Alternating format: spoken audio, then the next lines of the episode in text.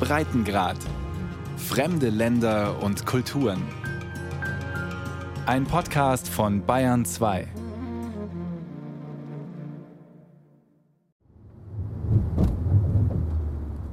Spanisch-französischer Grenzverkehr in den Pyrenäen.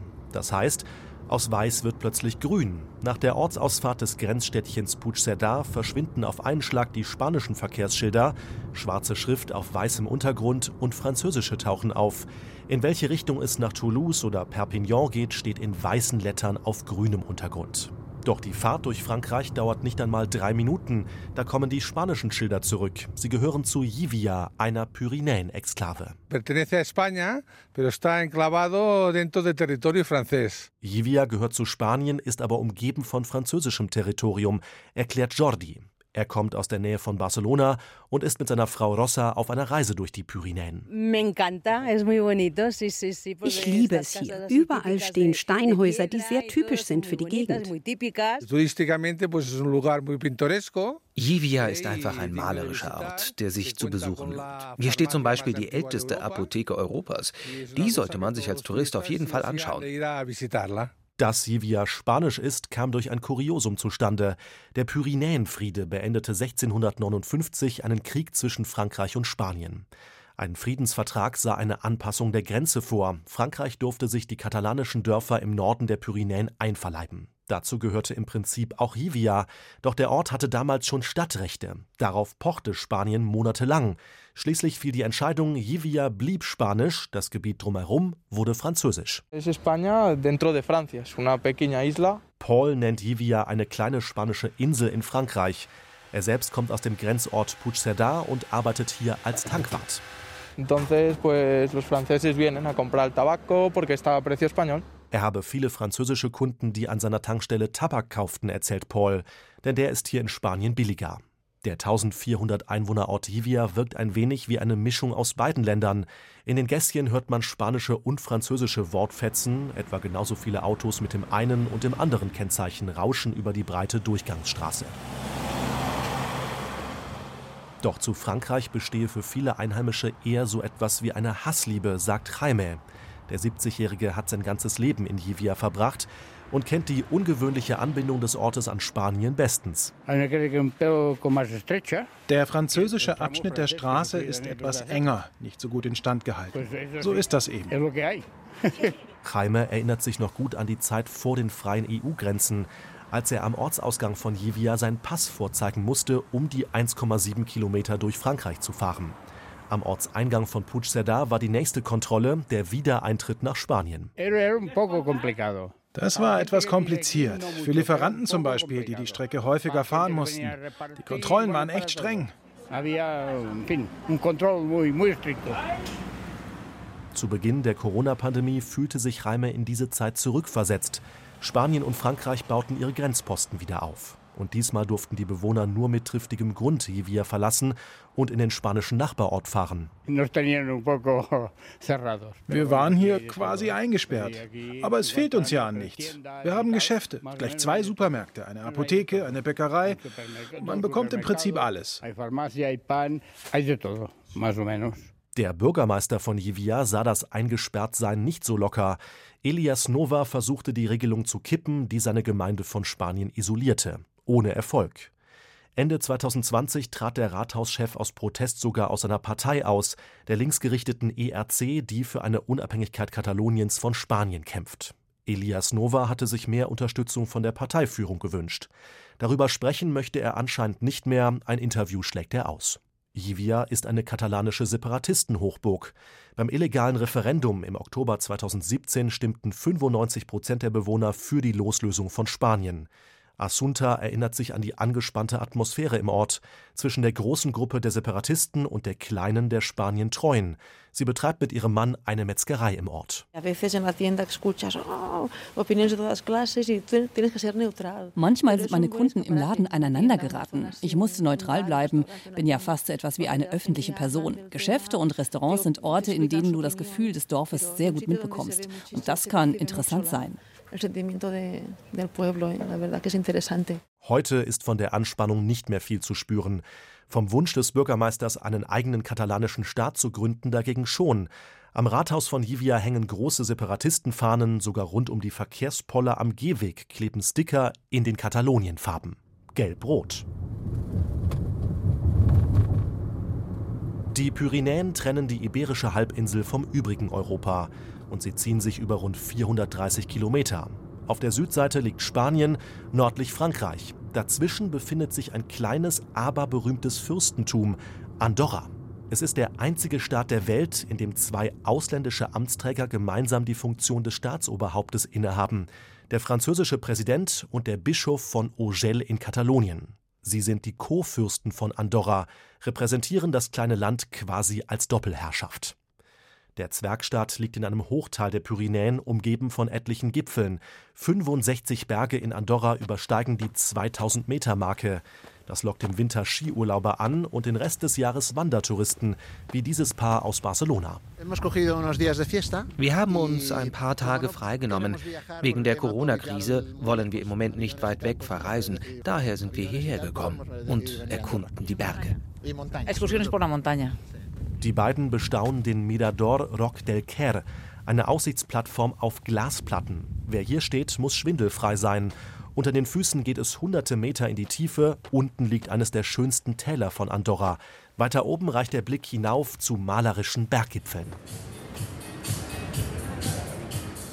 Aber Touristen kommen nicht nur wegen der spektakulären Natur. Andorra ist auch ein Shoppingparadies. Die niedrige Mehrwertsteuer von 4,5 Prozent macht es möglich. Am Rande der Hauptstadt Andorra la Vella sind in den vergangenen Jahren etliche Outlet-Center entstanden. Im Zentrum selbst reiht sich eine Boutique an die nächste, dazwischen Juweliergeschäfte und Parfümerien. Wir sind zum Entspannen hier und um die typischen Andorra-Einkäufe zu erledigen, vor allem Mode. Aber ein paar Ausflüge in die Berge machen wir auch. Ja, gut, es ist halt alles Shopping und so weiter, Parkplätze eng, klein, man muss suchen aber sonst schön in den Bergen. Meint dieser Urlauber aus Hessen, der auf dem Weg nach Spanien einen Zwischenstopp in Andorra eingelegt hat. Das Fürstentum lebt vom Tourismus. Vor der Pandemie kamen 8 Millionen Besucher pro Jahr, hundertmal so viele Menschen wie der Zwergstaat Einwohner hat. Doch wie alle touristischen Ziele hat auch Andorra unter der Corona-Krise zu leiden. Die Zahl der Gäste ist im vergangenen Jahr kräftig eingebrochen. Damit auch die Einnahmen des Staates. Andorras Finanzminister Eric Rover sieht die Lage allerdings nicht allzu finster. Klar, wir sind kein Mitglied der Europäischen Union und bekommen daher auch keine Corona-Hilfen aus Brüssel. Wir haben das Glück, dass unsere Haushaltslage dennoch einigermaßen entspannt ist. Unsere Staatsverschuldung beträgt nur 34 Prozent der Wirtschaftsleistung. In unseren Nachbarländern liegt diese Quote weit über der 100er-Marke. Das heißt, wir können problemlos Schulden aufnehmen, um die staatlichen Leistungen für unsere Bürger sicherzustellen. Aktuell laufen Verhandlungen zwischen Andorra und der Europäischen Union. Es geht nicht um einen Beitritt, vielmehr um einen besseren Zugang zum EU-Markt, zum Beispiel für die andorranischen Banken. Denn der Bankensektor ist gemessen an der Größe des Landes riesig. Das Bankgeheimnis hat das Fürstentum vor vier Jahren schon abgeschafft, um sich den europäischen Standards anzupassen. Seit 2020 gehört Andorra zum Internationalen Währungsfonds und ist damit sein jüngstes Mitglied. Das Land will sich in Zukunft nicht mehr so sehr auf den Tourismus als Einnahmequelle verlassen. Wie schnell das Geschäft mit Urlaubern stillstehen könne, habe man in der Pandemie eindrücklich gesehen, sagt Eric Rover, als plötzlich die Grenzen geschlossen waren. Wir sind ein Staat in den Bergen, Land ist knapp und teuer. Wir werden nie die Schwerindustrie nach Andorra locken können, aber das wollen wir auch nicht allein schon wegen der Umwelt. Außerdem wären die Kosten für die Logistik riesengroß. Andorra ist zum Beispiel ein Land, das sich bestens für Telearbeit eignet, also für Homeoffice aus der Ferne.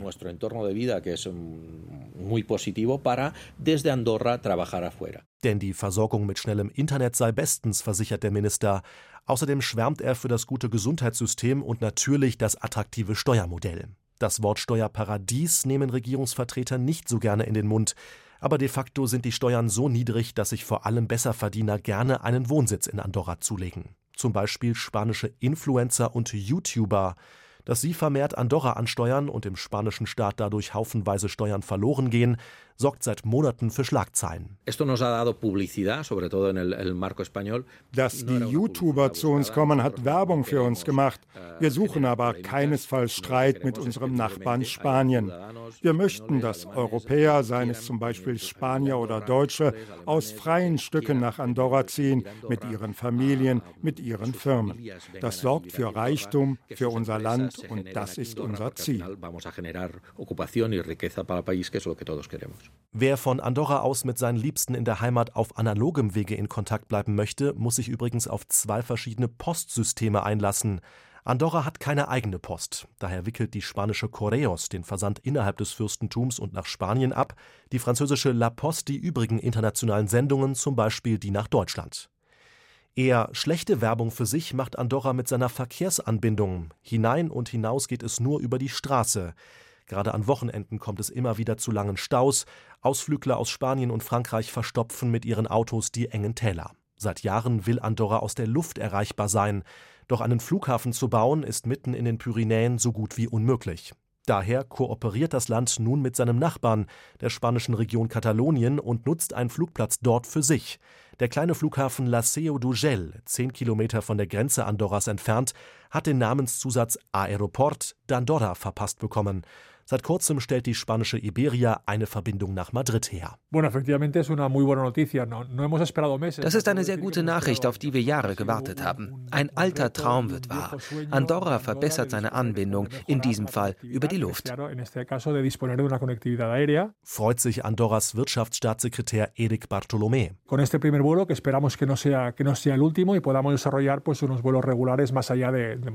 Der Politiker hofft, dass die Madrid-Verbindung nur der Anfang ist, dass weitere Ziele dazukommen. Angedacht sind zum Beispiel Flüge nach Mallorca und nach Lissabon. Die neue Anbindung Andorras sorgt nicht nur in der Politik für große Hoffnung, auch in der Wirtschaft. Joan ist Einzelhändler in Andorra la Vella. Diese Nachricht ist wirklich toll. Wir sind hier schließlich isoliert in den Pyrenäen. Die Tickets werden jetzt schon ab 59 Euro verkauft. Das erscheint mir etwas zu günstig. Aber gut, so kann ich auch mal Madrid besuchen. Ya podré viajar a Madrid. Bienvenidos al aeropuerto de Andorra Resort de Urgell. Por favor, permanezcan sentados. Am 17. Dezember war der große Tag. Nach fast 40 Jahren landete das erste Linienflugzeug auf dem Flugplatz von La Seu d'Urgell, eine Propellermaschine mit 70 Plätzen. An Bord war auch Sandra aus Madrid, die in Andorra lebt. Eh, Diese Flugverbindung wird mein Leben verändern. Früher habe ich von Andorra nach Madrid mit dem Auto sechs oder sieben Stunden gebraucht. Jetzt komme ich in drei Stunden von der einen Haustür zur anderen. Man kann sich leichter besuchen, Kontakte pflegen. Andorra zählt vor allem darauf, dass die Flugverbindung den Tourismus wieder ankurbelt. Journalist Javier Ortega Figuerial geht aber davon aus, dass die Flugroute auch außerhalb der Urlaubssaison funktioniert. Andorra bemüht sich, den Tourismus aufs ganze Jahr auszuweiten. Dazu kommt, dass sich das Land zu einem Handelszentrum entwickelt. Zum Beispiel ist die Pharmaindustrie dort stark. Um sich als Wirtschaftsstandort international zu etablieren, muss man ans Flugnetz angebunden sein. Handelspartner aus aller Welt sollten die Möglichkeit haben, komfortabel anzureisen eh. Das haben sie nun. Von Andorra aus können Fluggäste über Madrid 81 Ziele in aller Welt erreichen, auf nur einem Ticket. Und umgekehrt geht es von dort mit nur einem Umstieg nach Andorra. Du kannst jetzt zum Beispiel von New York nach Madrid und gleich weiter nach Andorra fliegen. Alle anderen Airlines, die bisher versucht haben, Andorra anzusteuern, hatten solche Anschlussverbindungen nicht zu bieten. Und seien daher gescheitert, sagt der Journalist. Wie im vergangenen Jahr Andorra Airlines, ein Projekt verschiedener andorranischer Geschäftsleute. Eine Maschine stand schon bereit, doch zum Regelbetrieb kam es nie. Eric Bartolomé, der Wirtschaftsstaatssekretär Andorras, sitzt schon an neuen Plänen, damit Touristen und Geschäftsleute komfortabel an- und abreisen können. Im Raum steht eine Eisenbahnverbindung, eventuell ins spanische Lerida, dort ist ein Halt des Hochgeschwindigkeitszugs AVE. Doch diese Pläne seien noch in einem sehr frühen Stadium, erzählt der Politiker. Denn auch mit Bahnstrecken vertragen sich die vielen Berge von Andorra nur schlecht, genau wie mit dem Flugverkehr. Weiter westlich in den Pyrenäen liegt das Val d'Aran, ein Tal, das aussieht wie aus dem Bilderbuch. Saftig grüne Weiden, die von Wanderwegen gekreuzt werden. Die Sonne spiegelt sich in der Garonne, dem Fluss, der südlich des Val d'Aran entspringt und über Toulouse und Bordeaux in den Atlantik fließt. In der Ferne knapp 3000 Meter hohe Berge, blumengeschmückte Balkone an gepflegten Häusern, etwas Alpenidyll schwingt mit. Wäre da nicht das Spanisch, das die meisten Touristen hier sprechen, und vor allem die spezielle Sprache der Bewohner. Mm, Heute ist ein schöner Tag, sagt Monika auf Aranesisch, als sie in eine der Bäckereien von Viella kommt, dem Hauptort des Tals. Sie spricht die Sprache fast immer, mit Familie, Freunden und auf der Arbeit. Das ist ein Kulturschatz für die Menschen hier, eine eigene Sprache zu haben. Diesen Schatz sollten wir schützen. Bäcker José mag es, wenn seine Kunden ihn auf Aranesisch begrüßen. Aber das sei natürlich keine Pflicht, sagt er. Ich spreche mit allen Leuten aus dem Tal Aranesisch. Aber wenn wir ehrlich sind, es ist eigentlich eine Unterart des Okzitanischen. Eine romanische Sprache, die vor allem im südlichen Drittel Frankreichs gesprochen wird, an das das Val d'Aran grenzt. Ein bis zwei Millionen Menschen verwenden das Okzitanische nach Schätzungen im täglichen Leben. Katalonien ist die einzige Region, in der eine Form des Okzitanischen den Status einer Amtssprache hat, nämlich das Aranesische. Das ist seit 2006 so. Josep Sanz ist der Präsident des Instituts für aranesische Studien in Viella. Er stellt klar, im Aranesischen stecken viele Elemente des Katalanischen. Die Sprache hat aber wahrscheinlich genauso viele Charakteristiken, die sie vom Katalanischen unterscheidet. Zum Beispiel das Doppel-L, das im Aranesischen immer ein LH ist. Oder das N mit der Tilde, das ist bei uns ein NH.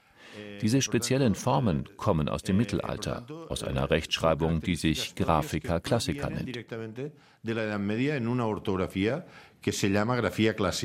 Doch die Rechtschreibung des Aranesischen beherrscht heutzutage kaum noch jemand. Nur etwa ein Drittel der rund 10.000 Bewohner des Valdadan kann Aranesisch schreiben. 80 Prozent der Bewohner verstehen die Sprache, doch täglich verwendet wird sie nur von schätzungsweise 17 Prozent, also etwa 1700 Menschen. Die Zahlen kommen vom katalanischen Statistikinstitut. Aranesisch-Forscher Sanz macht für diese Entwicklung die Einwanderung mitverantwortlich. Tausende Menschen sind in den vergangenen Jahren zugezogen, weil es viele Arbeitsplätze im Tourismus gab. Das Val d'Aran ist eines der größten und wichtigsten Skigebiete Spaniens.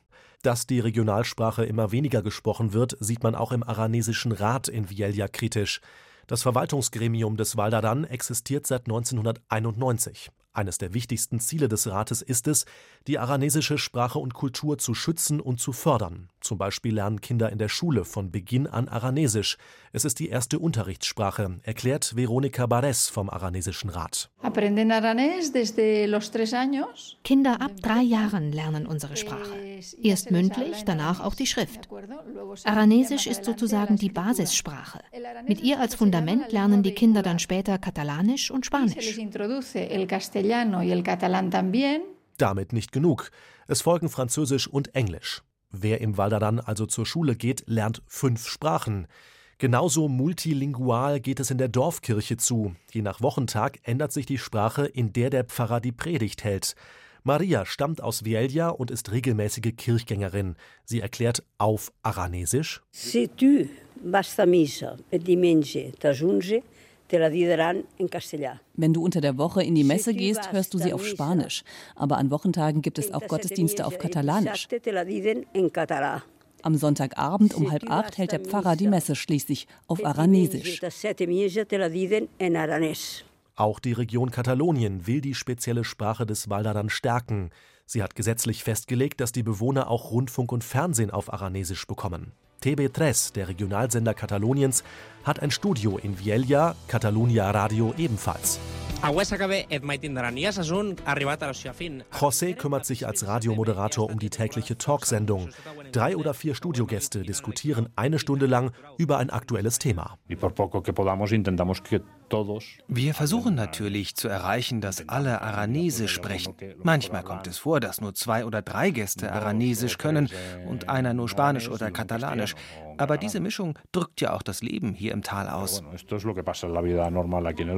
Ein Tal, das gerade einmal doppelt so groß ist wie die Fläche der Stadt Bremen und in dem die größte Stadt 5000 Einwohner hat. Aber eine eigene Sprache. Wer das Val d'Adan verlässt, streift den höchsten Berg der Pyrenäen, den Aneto mit 3404 Metern. Einen Blick Richtung Gipfel lässt sich allerdings kaum erhaschen. Willkommen in Aragon steht kurz darauf auf Schildern. Die Straßen werden an einigen Stellen etwas enger und die Begleiter um einen herum exotischer. Mal kreuzen Kühe den Weg, mal Schafe, und zwar gleich in größeren Gruppen. Natur pur.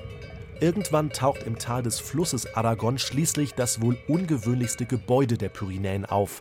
Ein gigantischer Bahnhofskomplex. Der größte Spaniens und der zweitgrößte Europas. Und er gehört zu einem Dorf, in dem gerade einmal 700 Menschen leben. Canfranc, nur wenige Kilometer von der französischen Grenze entfernt. Der Bahnhof war Anfang des 20. Jahrhunderts als Grenzstation geplant worden. Hier endeten die Züge aus dem französischen Po und die Verbindungen aus dem spanischen Zaragoza. Passagiere mussten umsteigen, beide Eisenbahnen hatten unterschiedlich breite Gleise. Aber der Riesenbahnhof spielte auch eine Rolle im Güterverkehr, erzählt Historikerin Maria Jesús Sánchez. Im Zweiten Weltkrieg wurden von hier aus Kriegsrohstoffe wie Wolfram nach Deutschland befördert. Die Nazis wiederum haben Gold und Geld hierher geschickt. Das belegen einige wissenschaftliche Untersuchungen, auch in Romanen wird davon erzählt. Einige Spione sollen sich hier ebenfalls herumgetrieben haben, also gibt es Verbindungen zur deutschen Geschichte. Ende der 1940er Jahre war Schluss mit dem Eisenbahnfernverkehr in Canfranc. Seit den 70er Jahren ist die Strecke auf französischer Seite unterbrochen. Bald wurde klar, der Bahnhof mit seinem 240 Meter langen Hauptgebäude und 365 Fenstern war völlig überdimensioniert. Heute ist der Anziehungspunkt für Eisenbahnliebhaber. Luis aus Saragossa steht vor dem imposanten Gebäude, das den Glanz früherer Zeiten allerdings verloren hat. Über die Zeit ist der Bahnhof verfallen. Aber in den letzten Jahren ist die Fassade komplett saniert worden. Eine Hotelgruppe will das Gebäude zu einem Fünf-Sterne-Hotel machen. Wir zweifeln etwas, ob sich ein Fünf-Sterne-Hotel hier in der Gegend lohnt. Ich persönlich befürchte, dass das nicht funktioniert. Auf den Gipfeln in der Nähe liegen Wintersportorte, doch Skifahrer steigen in der Regel gleich dort ab, nicht in Canfranc. Im Rest des Jahres kommen in die Gegend vor allem Wanderer, keine typischen Fünf-Sterne-Touristen. Das meinen auch Domingo und Carmen, die mit Wanderrucksäcken am neuen, deutlich kleineren Bahnhof von Canfranc stehen. Sie sind Fans der Pyrenäen.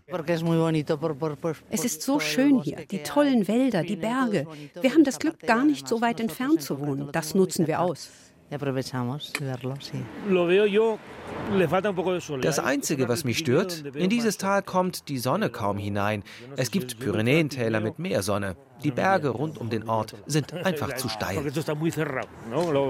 Doch das ist Kritik auf hohem Niveau, das gibt Domingo später selbst zu. Die Landschaft der Pyrenäen ist einmalig.